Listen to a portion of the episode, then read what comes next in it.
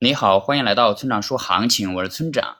现在是北京时间八月二十六日的上午八点零一分，BTC 即时价格四九零零八 U。我们先来看今天的行情，经过了短暂的调整，BTC 短期又重启了上升趋势。那目前上方小压力位四万九千五百点，突破这里将会继续挑战五万一千点。也就是说，目前短期、中期和长期那均为上升趋势，下一目标五万一千点。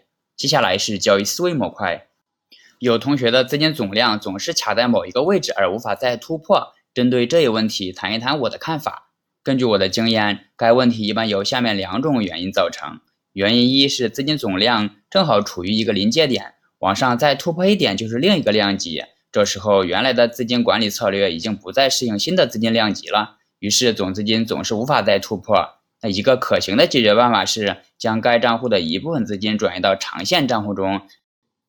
然后继续用自己熟悉的资金体量去操作，等到资金体量即将突破时，再接着往长线账户里转移。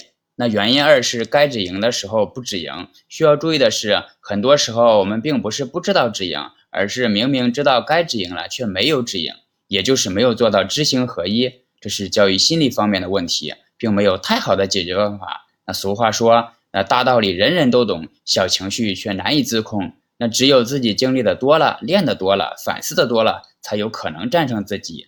最后，请大家一定要明白，千万不要根据预测来做交易。交易是需要考虑到具体信号、盈亏比以及仓位管理的。用预测指导交易，并不能实现长期稳定的盈利。如果你想学习具体操作以及稳定盈利的技巧，请查阅今天的操作版分析。拜拜。